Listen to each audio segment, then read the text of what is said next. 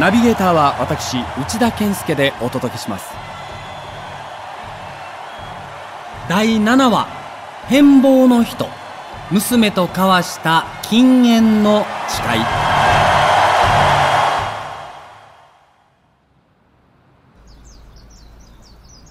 吉田監督の自宅は阪神競馬場で有名な兵庫県宝塚市にある。300坪以上の広大な敷地の中には林や池もあり庭にはちょっとした野菜畑まであった。門から玄関まではなだらかな上りの坂道。所狭しと植木が並んでいる。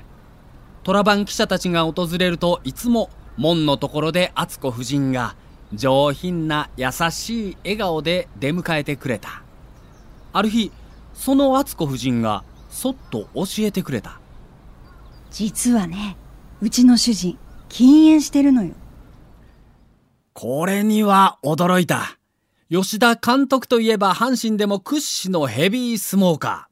第一次政権時代でも1日60本は軽く吸っていたと聞く。だからあんな逸話も生まれた。それが球団関係者の中で最も有名な丸吉事件だ。逸話によると吉田監督はタバコ好きのくせにすぐどこかに置き忘れたというそのたんび「すまん一本くれへんか?」とコーチや選手に求めたある日某選手がその逆手を取って吉田監督に「監督タバコを一本ください」と求めるとなんと一本一本にボールペンで「丸よし」と書かれてあったといういやはやようできたおもろい話である。吉田イコールケチのイメージがこんな逸話を生んだのだろう。だが真相は少し違う。真相はこうだ。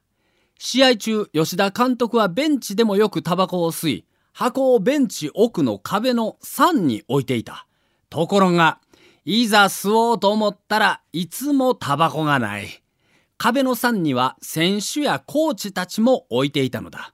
そこで自分のタバコと間違われないようにとマジックで箱に「丸よし」と書いた。その話に尾ひれがついて一本一本に書いたとなったのである。一本一本？そんなアホなことしまっかいな。とまた吉田監督は笑った。その人が禁煙？無理無理ところが続いているという。何かを断つくらいの精神力がないと監督なんか務まらないとよく言っていましたから。それにタバコをやめる時ちょっとした事件があったもんですから。と敦子夫人は微笑んだ。監督を受けるに際し吉田監督は禁煙の誓いを立てた。だがそう簡単には禁煙はできない外で吸ってはポケットに入れて自宅に持ち帰った。そのタバコを長女の智子さんが取り上げてはポイッと捨てたり隠したり。吉田監督も必死に探した。家中の引き出しという引き出し戸棚の中。ついには禁断の地。智子さんの部屋までこっそりと忍び込んで机の引き出しを開けるとそんな父親の行動を見透かしたかのように残念でした。タバコはないよん。智子の紙切れが1枚。がっかりしましたわ。照れくさいっちゅうか。もてあそばれてまんねん。以来一本も吸っていない。変貌の人吉田監督の何もかもが7年前とは違っていた。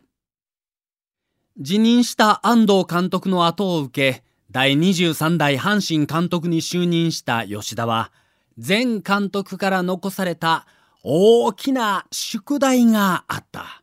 それが岡田昭信のポジション問題だった。昭和57年7月二塁の守備についていた岡田は雨に濡れた芝に足を滑らせて右太ももの肉離れを起こした。以来岡田の守備位置は二塁になったりライトに回ったり。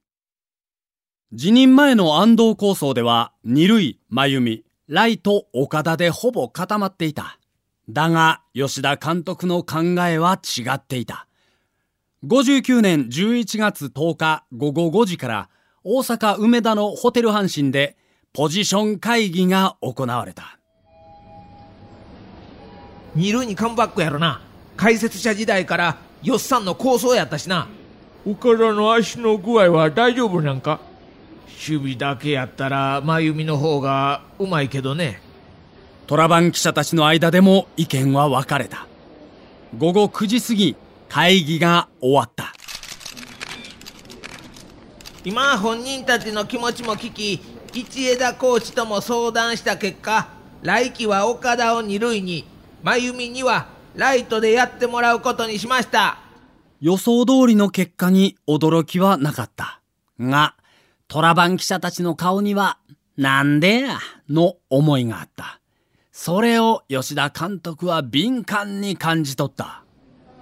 皆さんの顔を見てたらなんでやと思ってはる人が多そうでんな。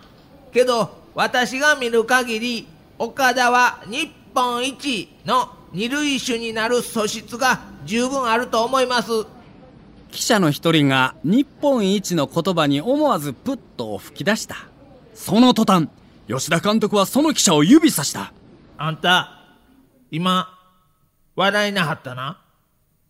私が日本一のと言うた時に笑いなはったやろ。私その笑いを一年間忘れまへんでえらい剣幕や。これほど記者の反応を敏感に受け止め闘志をむき出しにしてくる監督を見るのは初めてだった。先輩記者によるとそれがよっさんの強さでもあり周囲の人に嫌われる弱さでもあるという。皆さんの二塁手岡田に対する評価が低すぎるのとちゃいますか？一二塁間の打球の処理も抜群にうまい。私は岡田にかけたいんです。笑うた記者を見返したる。吉田監督の本性を見たような気がした。お相手は笑福亭右近と。私内田健介がお送りしました